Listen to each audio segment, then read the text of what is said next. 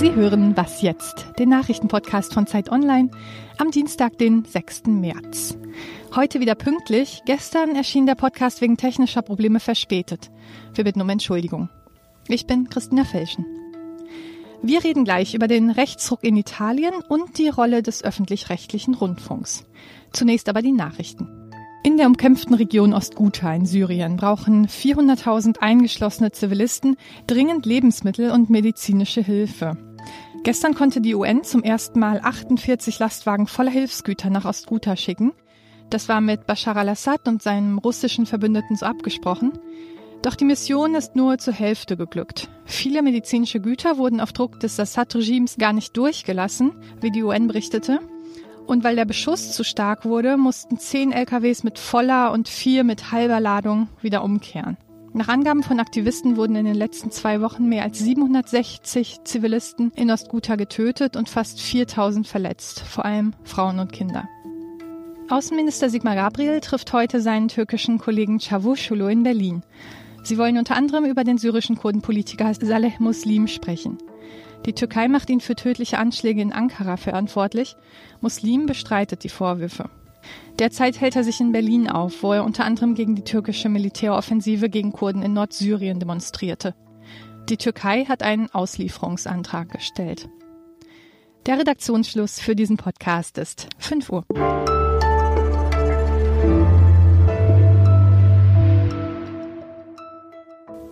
Mein Name ist Rita Lauter. Hallo. Mehr als 60 Regierungen in etwas über 70 Jahren. Die Italiener sind es gewohnt, zur Wahl zu gehen.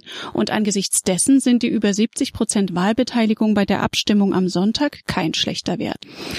Stärkste Kraft wurde die populistische Fünf-Sterne-Bewegung. Die bislang regierenden Sozialdemokraten müssen wohl in die Opposition. Parteichef Matteo Renzi legte den Parteivorsitz bereits nieder. Ich spreche jetzt mit Zeitredakteur Ulrich Ladurna in Rom. Hallo. Ja, hallo. Vernunft gegen Irrsinn, so war deine Analyse des italienischen Wahlkampfs überschrieben. Wer hat sich denn nun durchgesetzt? Naja, jetzt haben zwei Parteien die Mehrheit gewonnen, die europafeindlich sind.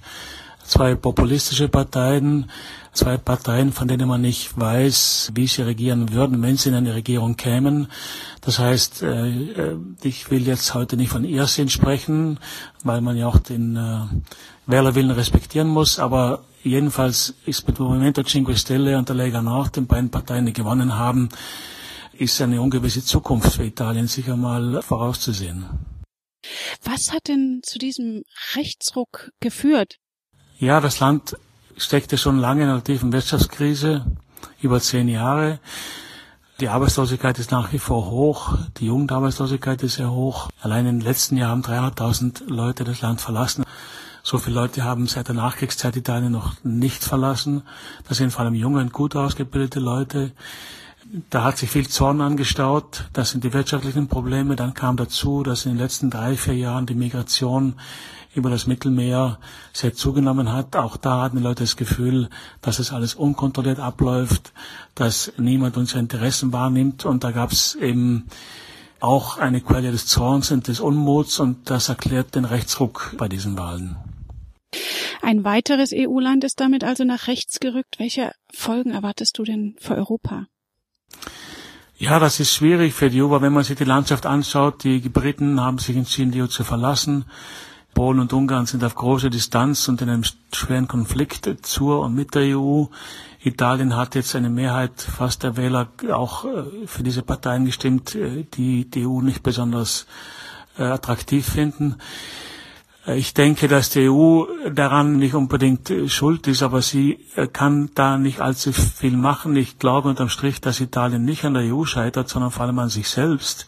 Die Einflussmöglichkeiten aus Brüssel sind beschränkt und ich hoffe, dass man einfach in den nächsten Monaten und Jahren einige Stabilität hinkriegt und äh, zumindest nicht, äh, dass ein der Laden nicht um die Ohren fliegt. Das wäre schon mal ein Ziel. Vielen Dank, Ulrich Ladorna in Rom. Dankeschön.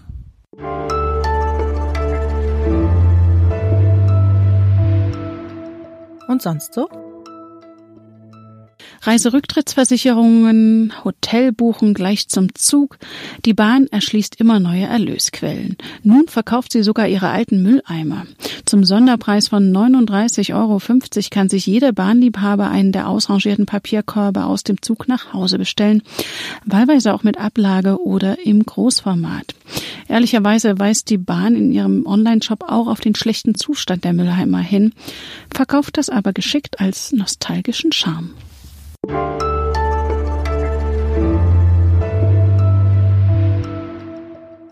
Tagesschau, Tatort, Talkshows. Der öffentlich-rechtliche Rundfunk ist für viele Menschen in Deutschland unverzichtbar. Dennoch gerät er zunehmend unter Druck. Aus der rechtspopulistischen Ecke kommen Forderungen nach der Abschaffung der Sender. Und selbst seriöse Zeitungen schreiben immer wieder vom Staatsfunk. In der Schweiz hat die große Mehrheit der Bevölkerung einer Initiative zum Ende der Rundfunkgebühren jetzt aber eine Absage erteilt. Doch die Debatte ist damit noch nicht vorbei. Bei mir im Studio ist jetzt Kulturredakteurin Caroline Ströbele. Hallo. Hallo. In der Schweiz hat es ja zunächst so ausgesehen, als stünde der Rundfunkbeitrag tatsächlich auf der Kippe. Nun waren es dann doch 70 Prozent, die für die Beibehaltung des öffentlich-rechtlichen Rundfunks gestimmt haben. Was hat denn die Stimmung gedreht? Na, ich denke, dass man sich Gedanken gemacht hat, was steht da eigentlich auf dem Spiel, wenn wirklich die Rundfunkgebühren abgeschafft äh, werden.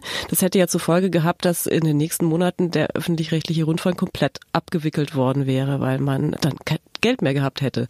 Das Ganze wurde ja von einer, einer jungen Gruppe der jungen Freisinnigen, wie man sie nennt in der Schweiz, die entsprechen ungefähr den jungen Liberalen vielleicht in Deutschland. Äh, von denen ging das aus, diese Abschaffung der Gebühren zu fordern. Und es gab dann aber noch eine zweite junge Initiative, die für den Erhalt der Demokratie stark geworben hat. Und für diesen Erhalt der Demokratie ist äh, ihrer Meinung nach der öffentlich-rechtliche Rundfunk unverzichtbar.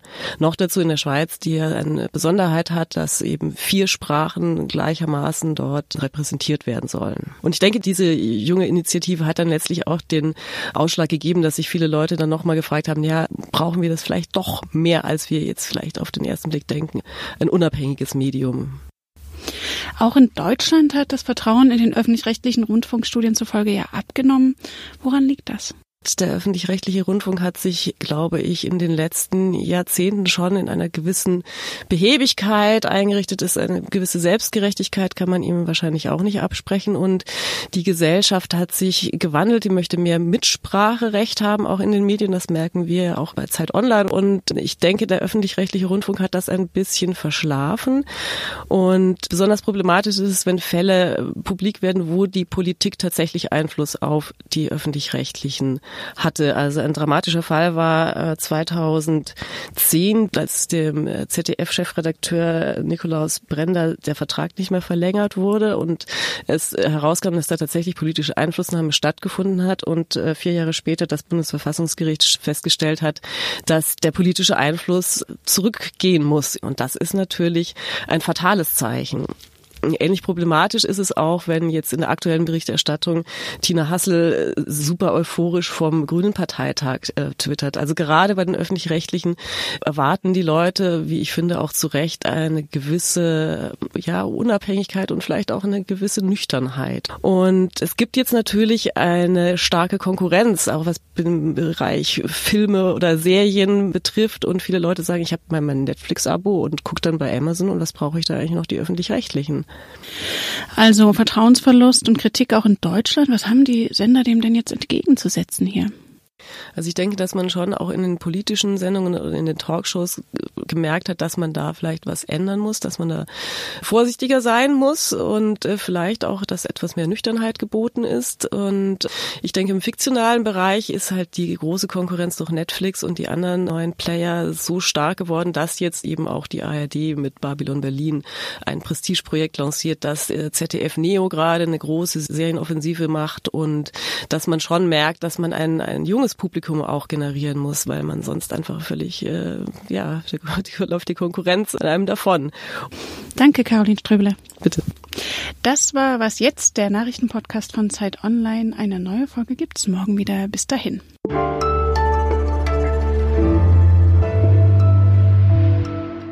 Schaust du eigentlich überhaupt noch öffentlich-rechtliche Sender oder bist du eher bei Netflix unterwegs? Ja, ich bin da ja äh, sehr altmodisch. Ich gucke durchaus noch die ARD und ZDF und Arte natürlich auch. Und es laufen ja auch tatsächlich inzwischen ein paar gute Serien auf den öffentlich-rechtlichen, zuletzt zum Beispiel Bad Banks. Das habe ich gerne geschaut.